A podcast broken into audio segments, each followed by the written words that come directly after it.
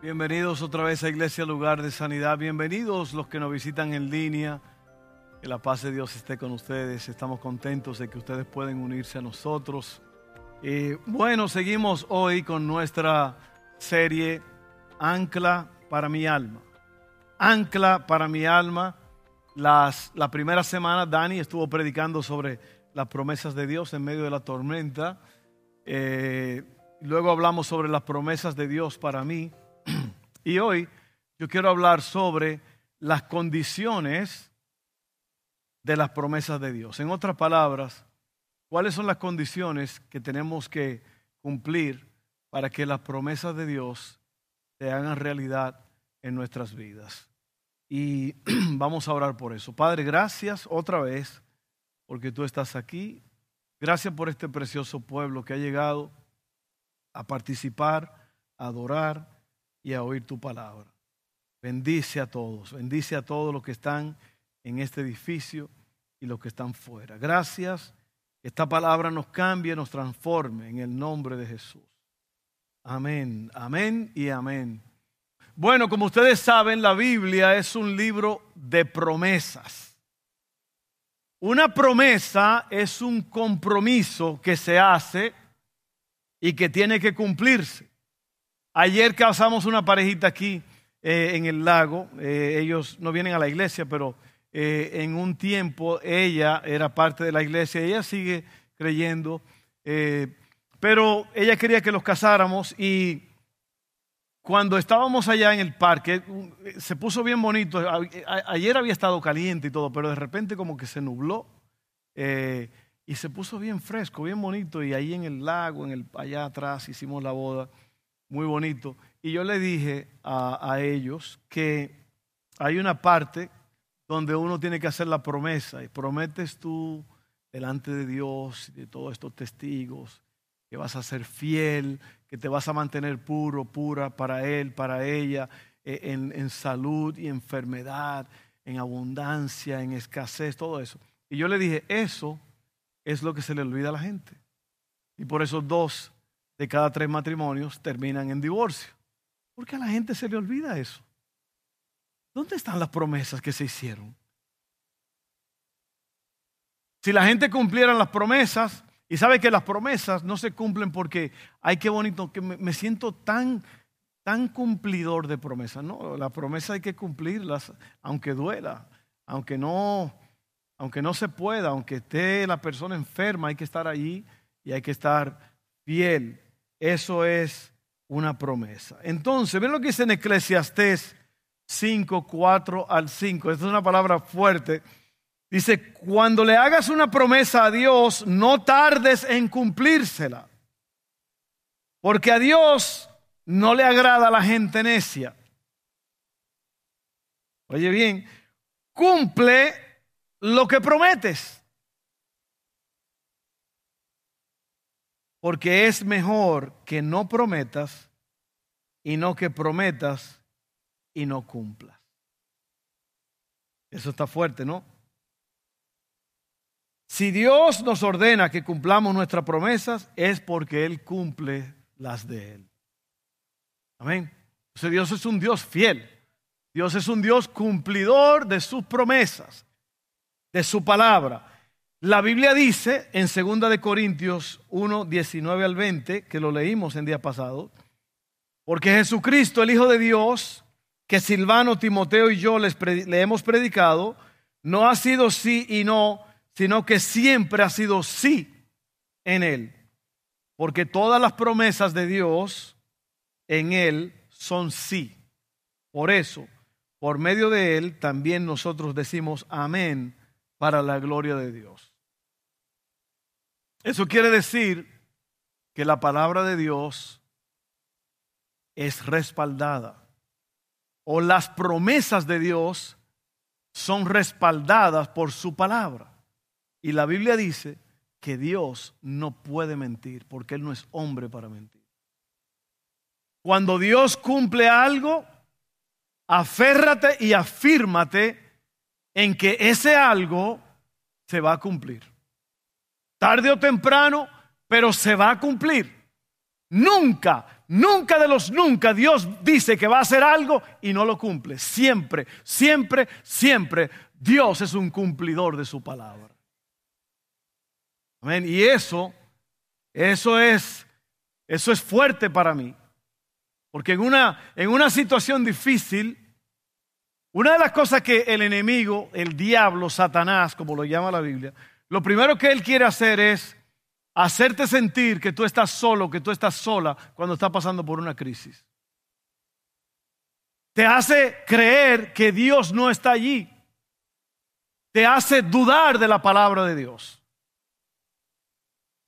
Sin embargo, una de las grandes artes de la vida es poder confiar en Dios a pesar de la forma en que tú te sientas. Amén. Hay más de 3.500 promesas para nosotros en la Biblia.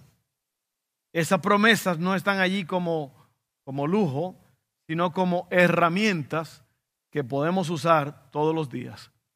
Esas promesas son cosas que Dios te da, herramientas, bendiciones, para que tú hagas lo que tienes que hacer con ellas. Porque Dios es un Dios de pacto.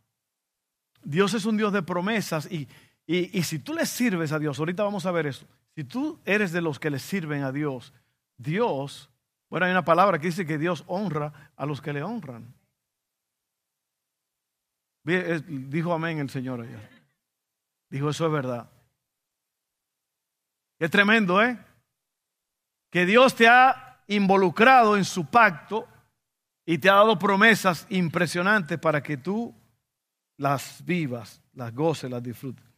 Oye, antes de seguir, te voy a leer esta escritura para darte a conocer que lo que Dios hace y lo que Dios dice es verdad, no es un relajo.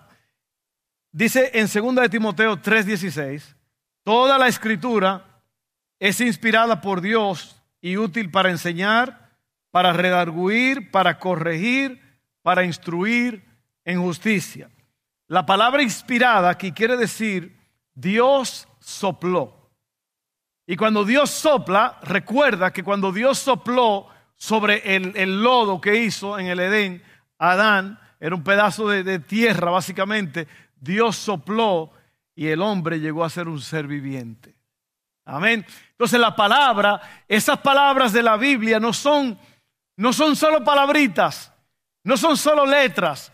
Dios sopló. Por eso es que en medio de una tormenta, de una crisis, de una situación difícil, cuando tú lees la palabra de Dios, te anima, te levanta, te da fuerzas. Entonces, la Biblia es la constante fuente para la fe, la conducta y la inspiración de la cual debemos beber todos los días. Y este mensaje tiene muchas escrituras y yo todas las puse allí para que tú las tengas, estas escrituras, porque eh, esas escrituras son el respaldo de Dios, de las promesas de Dios para ti. Y a mí me interesa mucho que tú eh, leas eso. Ahora, aquí viene la, pregunta de las condiciones para que Dios responda. Porque las promesas de Dios ya, se dieron, están ahí. Pero Dios requiere ciertas condiciones para que esas promesas se cumplan. Yo creo que el problema de muchos cristianos es que ellos esperan que Dios cumpla su parte sin ellos cumplir su parte. Y cuando Dios no cumple su parte porque ellos no cumplieron su parte, la gente se enoja con Dios. Y la gente dice, ¿por qué Dios no me ayudó? ¿Por qué Dios no ha hecho esto o aquello por mí? Bueno, porque tú tienes que cumplir con tu parte. Te lo voy a decir ahora. ¿Cómo podemos nosotros ser los recipientes de las promesas de Dios? Número uno, debemos de asegurarnos que pertenecemos al pueblo de Dios.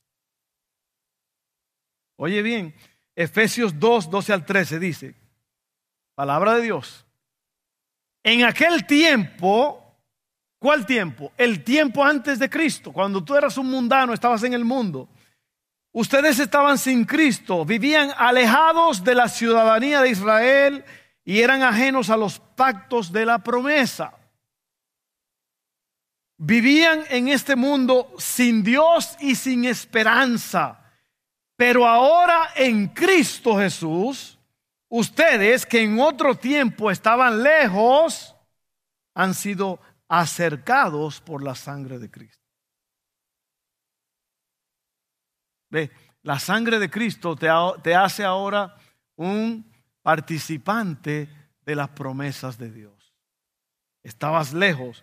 Ve, entonces la condición para recibir de, esta promesa es que tú tienes que ser parte del pueblo de Dios. Y ahorita te voy a decir cómo, cómo hacer eso. Número dos, asegúrate de que tu corazón esté limpio. ¿Qué es el corazón? Cuando la Biblia habla del corazón, habla de la persona entera, del asiento de las emociones, de quien tú realmente eres. Y oye lo que dice aquí.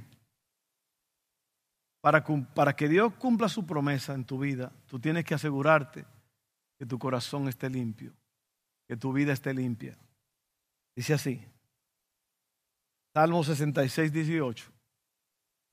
Si no, me hubiera, si no hubiera confesado el pecado de mi corazón, mi Señor no me habría escuchado.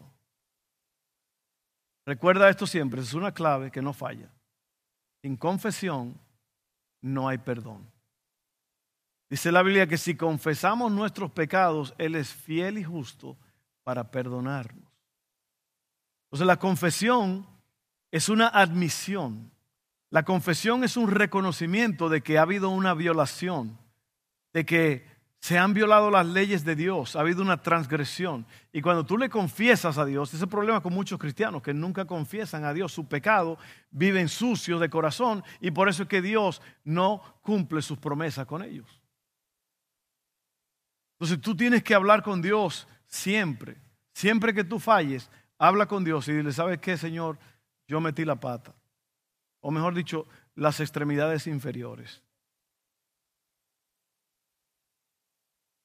Una vez oí yo, una vez oí yo a un joven americano que era misionero en México, eso hace muchos años. Y él estaba en una iglesia donde yo era miembro en Texas. Y ahí está la lluvia, temprana y tardía. Y él estaba, él era misionero por allá por el sur de México, y él estaba en Texas, en, la iglesia esa noche. Y el pastor le dijo que pasara y testificara. Y él dijo, era americano, con su español medio mocho, pero lo hablaba bien. Lo hablaba también que dijo, y por causa del Evangelio, mis hermanos, muchas personas están llegando a las patas de Cristo. Quiso decir a los pies de Cristo, pero usted sabe cómo es en nuestro... Mueve las patas, muchacho. No, las mesas son las que tienen patas, ¿no? Los animales. Los humanos tienen piernas. Así que asegúrate de, que tu corazón esté limpio. Número tres, cumple las condiciones de la promesa de Dios. O sea, aquí hay un, como un, un, ramillete. ¿Ok? Mira bien. Aquí vienen las condiciones de, estas cosas. para recibir el descanso de Dios, para recibir el descanso que Dios da, debemos acudir a Él. ¿Ok? Dios quiere darte descanso, pero no lo va a hacer si tú no acudes a Él. Mira lo que dice su palabra. Luego dijo Jesús, vengan a mí todos los que están cansados y llevan cargas pesadas, y yo les daré descanso. Pónganse mi yugo déjenme enseñarles, porque yo soy humilde y tierno de corazón, y encontrarán descanso para el alma, pues mi yugo es fácil de llevar y la carga que les doy es liviana. Entonces, si tú quieres que Dios te dé descanso, tú tienes que venir a Él y dejar que Él te enseñe, dejar que Él te ayude. Amén, esa es la condición. Luego viene, eh, para que la paz de Dios, que sobrepasa todo entendimiento, nos guarde Debemos dejar a un lado la ansiedad, dar a conocer nuestras peticiones delante del Señor y darle gracias. ¿Cuántos de ustedes quieren la paz de Dios en su vida? a veces suceden cosas que nos sacan de onda. Todo estaba bien. Yo hice una canción que dice, todo va muy bien, pensé dentro de mí, se me olvidó que mi carne, más fuerte que yo, y todo va muy bien y de repente algo pasa y tú pierdes la paz. Mira esto, lo que dice la Biblia. En Filipenses 4, 6 al 7. No se preocupen por nada. En cambio, oren por todo. ¿Qué es la oración? Conversación con Dios. Díganle a Dios lo que necesitan y denle gracias por todo lo que Él ha hecho. Así experimentarán la paz de Dios que supera todo lo que podemos entender. La paz de Dios cuidará su corazón y su mente mientras vivan en Cristo Jesús. ¿Te das cuenta el calibre de esta promesa? En un mundo tan loco como el que vivimos, que Dios promete su paz. Pero tú tienes que hacerle saber a Él qué es lo que tú necesitas. Tienes que hablar con Él. La otra, para recibir el misericordioso perdón de Dios necesitamos confesar nuestro pecado. Proverbios 28, 13. Ese se parece mucho al de tener un corazón limpio. Dice así, los que encubren sus pecados no prosperarán pero si los confiesan y los abandonan, recibirán misericordia. ¿Ve? La clave otra vez es confesar. Ahora te voy a leer la que hablamos hace un rato en la ofrenda. Para que Dios supla nuestras necesidades conforme a sus riquezas en gloria, debemos ser generosos. No sé si te estás dando cuenta, lo que estamos diciendo es que por cada promesa hay algo que tú tienes que hacer.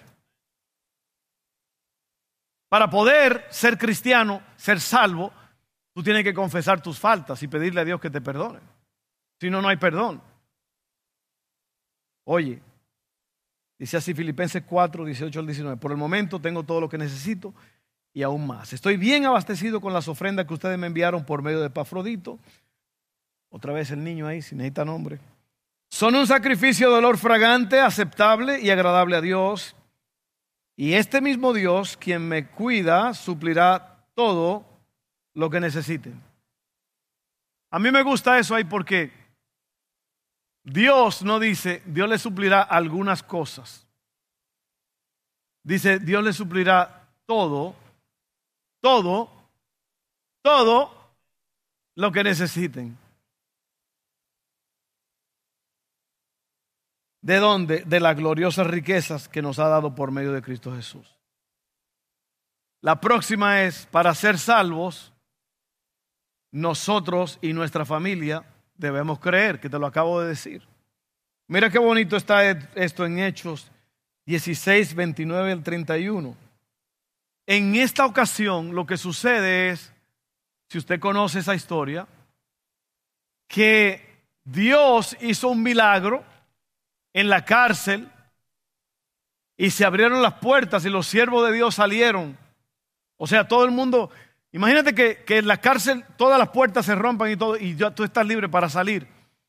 Ellos no se quedaron dentro, sino que hablaron con el carcelero porque para ellos era más importante la salvación de este hombre. En ese tiempo, el carcelero, si se le iban los presos, lo mataban. Entonces, mira esto lo que dice aquí. Hechos 16, 29 al 31. El carcelero pidió una luz y corrió al calabozo y cayó templando ante Pablo y Silas. Dice que Pablo y Silas estaban adorando a Dios, estaban cantando en la parte más sucia, más abajo, más fría del calabozo, de la cárcel. Y mientras ellos adoraban a Dios, se rompieron las cadenas. Porque eso es lo que pasa cuando tú alabas a Dios. Las cadenas se rompen en verdad. Eso no es, eso no es mentira. En los momentos más difíciles de mi vida, cuando yo empiezo a alabar a Dios, ahí es cuando yo entiendo cómo es que Dios trabaja.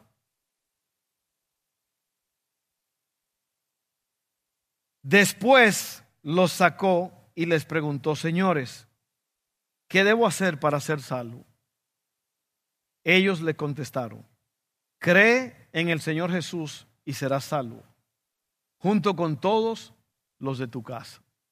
Esa es la promesa que Dios da de que tú y tu casa van a ser salvos.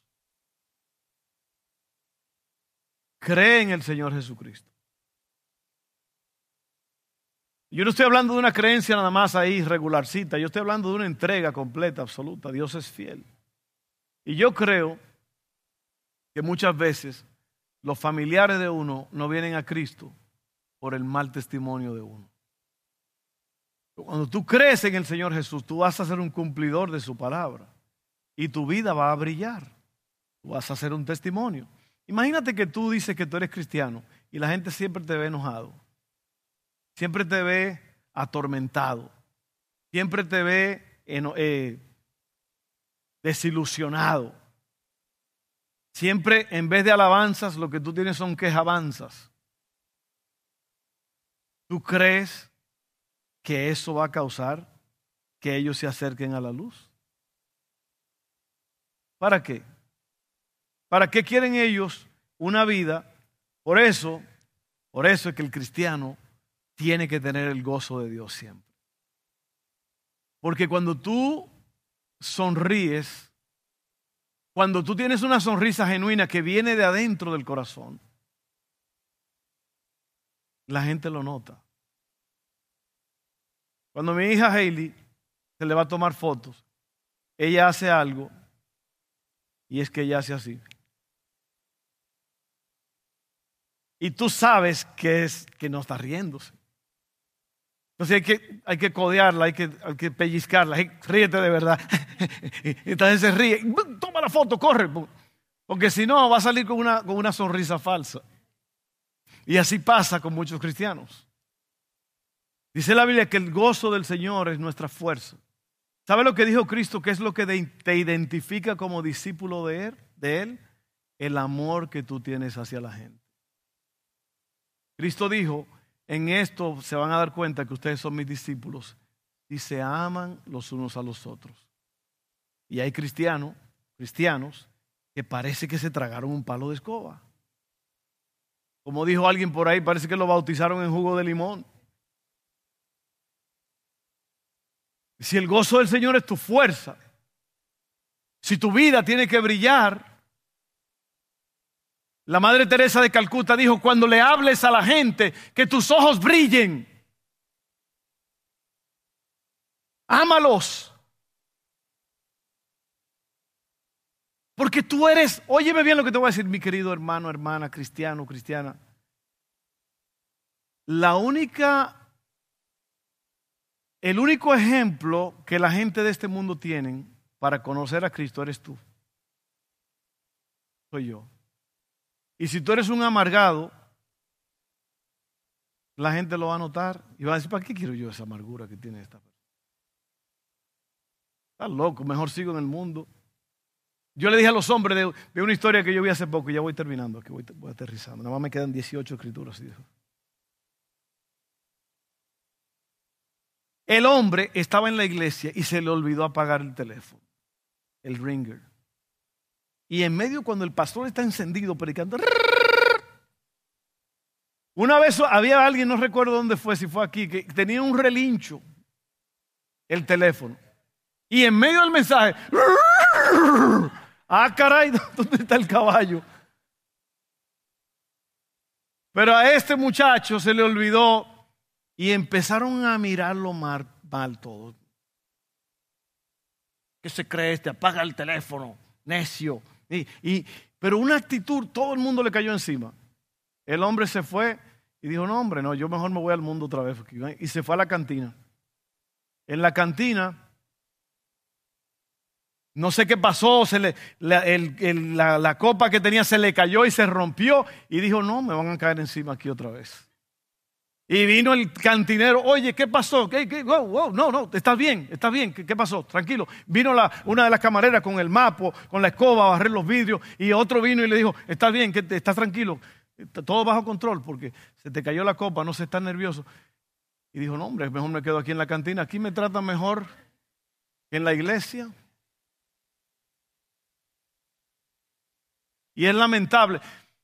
Eso parece como un chiste, pero es lamentable. Una vez,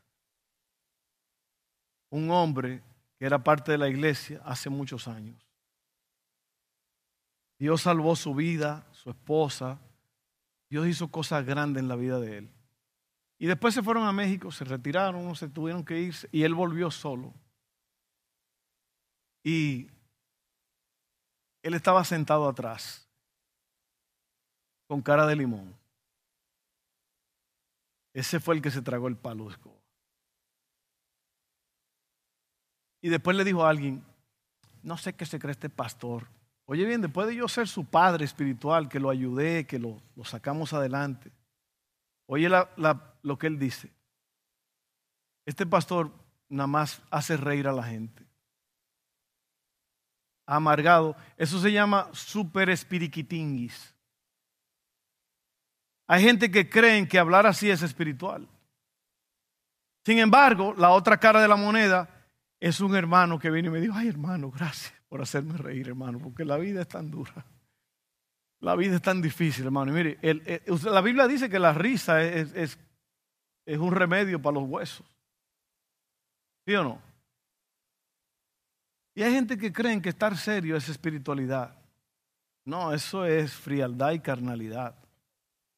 Si usted no se ríe, ¿por qué? Porque la risa es una manifestación del gozo que está dentro. ¿Sí o no? Y e, pues, esa fue la historia de él. No sé dónde está hoy en día o qué, pero bueno. Yo sigo haciendo reír a la gente. Amén. No es que todo es risa, pero es reírse. ¿Sí o no? Se callaron ahí como que. La otra condición para recibir todo de Dios es busca el reino de Dios primero. A mí me encantó lo que dijo Oneida. Oneida vino ungida con esa palabra de esos rincones de la casa que todavía no le has dado al Señor.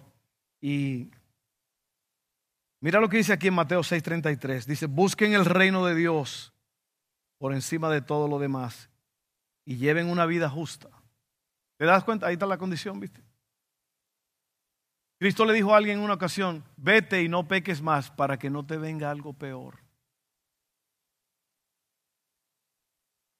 Busquen el reino de Dios por encima de todo lo demás y lleven una vida justa y Él les dará todo lo que necesiten. Cinco, hay que ser pacientes para recibir la promesa de Dios. Salmo 49, 1 al 3 dice, con paciencia esperé que el Señor me ayudara y Él se fijó en mí y oyó mi clamor. Me sacó del foso de desesperación, del lodo y del fango. Puso mis pies sobre suelo firme y a medida que yo caminaba me estabilizó. Qué tremendo está esto. Eso es lo que Dios tiene para ti, mi hermano. Si tú andas medio torcido, medio desemparejado, Dios quiere ayudarte a que tú camines derecho. A medida que yo caminaba me estabilizó, me encanta eso. Me dio un canto nuevo para entonar un himno de alabanza a nuestro Dios. Muchos verán lo que Él hizo y quedarán asombrados, pondrán su confianza en el Señor. Así que sé paciente, sé paciente porque Dios tiene un tiempo. Por eso Él es Dios porque Él es el dueño del tiempo. A veces tú estás pasando por una prueba, una dificultad, y tú te preguntas por qué Dios no ha contestado. Si Él es Dios, si Él me ama, ¿por qué? Y lo que yo te puedo decir es, en lo que yo he aprendido en mi vida, es que Dios probablemente te está enseñando algo. Porque de hacerlo, Él puede hacerlo. Él, él está tratando de enseñarte algo. Es probable que hay pecado en tu vida que tiene que ser confesado. Es probable que hay una lección que Él quiere enseñarte que tú tienes que aprender. Pero lo importante es confiar en el tiempo de Dios. La Biblia dice en Eclesiastés que todo tiene su tiempo. Todo lo que se hace debajo del cielo tiene su hora. Lo seguro es que Dios va a hacer algo cuando tú menos lo esperas. Sigue creyendo. Otra vez me dijeron que sí allá arriba. Ok. Y por último, estudia y memoriza las promesas de Dios en su palabra. Si memorizas tres versos por semana, al final de un año sabrás 156 versos. Y estos van a ser muy útiles en el momento de la dificultad. Porque eso es lo que pasa con la palabra de Dios, que la palabra de Dios, como te dije, no está ahí de lujo, está allí para sacarte de la turbulencia, del problema. Y yo escribí un párrafo aquí que es eh, en Juan 10, conocerán la verdad y la verdad los hará libres. Y el párrafo dice, la verdad que te hace libre es la verdad que conoces. Porque la verdad está allí, pero muchos no la conocen. Y para que la verdad te haga libre, tienes que conocerla. La verdad es Cristo y todo el entorno de Él. Vamos a terminar ahí. Ya te diste cuenta, te van a dar tu estudio al final, procúralo, que no te falte ese estudio, porque ahí están las promesas. Amén. Lo más importante en todo esto es que cuando tú salgas por esas puertas, tú estás equipado para recibir las promesas de Dios. Porque eso se trata. Imagínate que el cielo está a tu favor. El cielo está a tu favor. Los ángeles están a tu favor. A lo mejor tú no lo sabes, pero tú no sabes cuántas veces el Señor ha mandado a tus ángeles para que tu pie no tropiece en piedra. ¿No te ha pasado que tú ves un accidente en la calle y tú dices, yo iba a pasar por aquí hace un rato y me detuve por tal y tal cosa. ¿Quién tú crees que hace eso? Eso no son coincidencias, eso son diosidencias. Una vez íbamos nosotros para una... Mira, Dios está en todos, en todas las cosas, pero Él está más en los detalles pequeños que a veces uno no nota. Nosotros planeamos un viaje a, Nueva York hace 2017 creo que fue. Y volamos. Los pasajes a Nueva York estaban carísimos y yo encontré que si yo volaba a Filadelfia, estaban bien baratos. Son truquillos que uno aprende, ¿no? Y de Filadelfia agarro un autobús una hora por 15 dólares, 10 dólares. Y ahí está. Ese avión seguía para Boston y, o sea, las maletas que van abajo, si tú te paras en Filadelfia y te sales, porque ese era el plan, yo compré, yo compré el pasaje para Boston. El avión paraba en Filadelfia y nos bajamos del avión. Y nosotros íbamos todos con mochilas porque, you know, para, para ser más eficaz todo. Esos viajes así hay que planearlos. Entonces, Dijo la mujer, la, la oh, no, no, no, todas esas mochilas tienen que ir debajo del avión. Porque eh, aquí está todo lleno, no sé dijo. dijo y yo, yo como que dije, ay Señor, ahora se dañó todo. Porque el plan era bajarnos en Filadelfia. ¿Y tú crees que Dios no está en esos detalles? Dios está en esos detalles.